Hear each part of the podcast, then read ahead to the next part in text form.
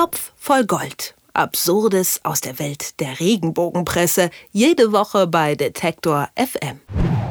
Ein Diadem, ein Todesfluch und eine Königin. Was sich wie ein Fantasy-Roman anhört, ist in Wirklichkeit die neueste Geschichte der Freizeitvergnügen. Schlägt man die Zeitschrift auf, dann äh, weiß man eigentlich so gar nicht, äh, worum es gehen soll. Auf jeden Fall soll die niederländische Königin Maxima durch ein Diadem verflucht sein. Denn ihren Vorgängerinnen sei Schreckliches widerfahren, weil sie eben dieses Diadem getragen haben. Und äh, nach alter Klatschpressenlogik ist nun natürlich auch auch Maxima und ihre Familie in Gefahr. Warum aber die angeblichen Beweise noch absurder sind als die Diademgeschichte ohnehin schon, darüber spreche ich mit Moritz Czermak vom Top voll Gold. Hallo Moritz.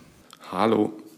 Wenn man sich die Titelseite anschaut und dann äh, den Artikel aufschlägt, dann wirkt es, als äh, bestünde durch diesen Fluch eine reale Gefahr für die Königin und ihre Familie. Äh, kommt das bei den Menschen wirklich gut an? Gute Frage, weil Maxima, ähm, das wisst ihr vielleicht noch aus den vergangenen Gesprächen, die wir hier immer mal wieder über sie geführt haben, gehört in der Regenbogenwelt und damit auch bei der Regenbogenleserschaft zu einer der großen Lieblingsfiguren. Also während irgendwie Letizia von Spanien immer die ist, die einen auf den Deckel bekommt und dann irgendwie eine Alkoholgeschichte angedichtet bekommt, wenn sie ein Glas mit einer durchsichtigen Flüssigkeit in der Hand hat, ist es bei Maxima so, wenn die das gleiche Glas in der Hand hat mit derselben Flüssigkeit, dann ist es einfach so, dass Maxima so eine tolle Frau des Volkes ist und weiß, wie das Volk feiert und auch mal Spaß haben kann. Ähm, deswegen ähm, eine Negativgeschichte über Maxima könnte schon so ein bisschen gewagt sein. Auf der anderen Seite ähm, endet die äh, Geschichte der Freizeitvergnügung, das schon mal vorwegzunehmen, ja auch damit bleibt zu hoffen, dass das gut geht, was Maxima da jetzt also momentan treibt. Also an sich ist man ja doch auf der Seite von Maxima. Aber grundlegend äh, geht man in der Redaktion davon aus, dass die Leserschaft das dann auch glaubt. Naja, zumindest versucht man ja diese Geschichte äh, zu, mit oder mit dieser Geschichte das Heft zu verkaufen. Also auf der Titelseite steht ja Königin Maxima, Todesfluch, Ausrufezeichen, trifft sie das Schicksal aus heiterem Himmel.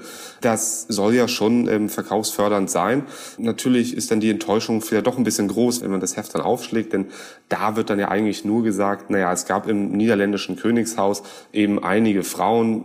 Die älteste Geschichte, die hier erzählt wird, geht äh, bis 1694 zurück, die ein bestimmtes Diadem getragen haben, also so eine Art Krone äh, mit vielen Diamanten und Juwelen drauf. Ja, und diese Frauen haben eben dieses Diadem getragen und denen ist dann allen was völlig unterschiedliches, das ist natürlich der Schwachpunkt dieser ganzen Geschichte, passiert ja, ob dann die Enttäuschung so groß ist, dass man sich die Freizeitvergnügen beim nächsten Mal nicht kauft, das muss dann wirklich jede Leserin und jeder Leser für sich selbst entscheiden. Okay, du hast es schon angesprochen, gerade die äh, Freizeitvergnügen, die hat er ja äh, offenbar richtig recherchiert dieses Mal. Da ist von einem frühen Tod die Rede, Krankheit und Fehlgeburten bei vorherigen Königinnen, die äh, auch dieses Diadem getragen haben sollen. Außerdem soll es ja auch einige Zeit verschwunden gewesen sein. Was für einen Einfluss äh, haben solche vermeintlichen vermeintlich historischen Fakten auf die äh, Leser und Leserinnen? Naja, in dem Fall ist es ja tatsächlich mal so, und da stimme ich zu, im Gegensatz zu anderen Geschichten, die wir hier immer mal wieder besprechen, wirkt es erstmal so, als sei diese Geschichte mit tatsächlichen Fakten unterfüttert. Das fehlt ja meistens in den Regenbogengeschichten. Aber wenn man sich die Fakten dann eben mal anguckt, dann bleibt davon jetzt ja auch nicht so wahnsinnig viel übrig. Also, es gibt eben drei Frauen, die hier genannt werden, die diese Diadem äh, in der Vergangenheit getragen haben und denen was mehr oder weniger Schlimmes widerfahren ist. Also da wäre 1694 Mary die Zweite, die ist an den Pocken gestorben mit 32 Jahren nun ist natürlich irgendwie 17. Jahrhundert, spätes 17. Jahrhundert an den Pocken zu sterben, war, glaube ich, nicht der seltenste Todesfall. Also ob man da jetzt von einem großen Unglück sprechen kann, natürlich ist ein tragischer Fall, aber das ist jetzt auch nicht so, dass hier was völlig Außergewöhnliches dann passiert ist für diese Zeit. Dann gibt es Königin Wilhelmina, die als nächstes genannt wird und da sind wir dann schon beim Sprung ins Jahr 1962, also irgendwie 300 Jahre später. Soweit musste die Freizeitvergnügen dann doch voranschreiten.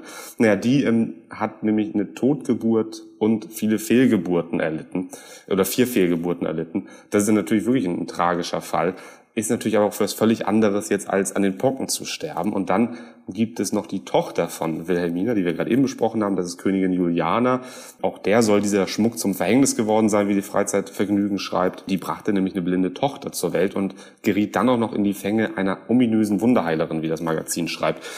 Also wir sprechen hier wirklich über völlig verschiedene Schicksale. Ob man sich jetzt in die Fänge einer ominösen Wunderheilerin gibt, hat vielleicht auch ein bisschen weniger zu tun mit einem Schicksal als eine Fehlgeburt. Und so spinnt sich die Freizeitvergnügen eben durch ja vermeintlich zusammenhängende historische Vorgänge irgendwie was zusammen. Also kann man unterm Strich festhalten, dass diese ja, historischen Fakten, die die Freizeitvergnügen da zusammengetragen hat, äh, einfach dem Wahrheitsgehalt der Story äh, dienen sollen. Ja, völlig richtig. Also die Fakten an sich, die, die stimmen soweit, wenn ich das richtig gesehen habe, jetzt mit einer kurzen ähm, Gegenrecherche. Aber natürlich ist das entscheidende Element dieser Geschichte, dass man Zusammenhänge zwischen diesen Fakten herstellt. Und der ist dann natürlich doch etwas Hanebüchen. Es ist ja auch oft so, dass die Regenbogenpresse am Ende des Artikels ihre Aussagen so ein bisschen relativiert.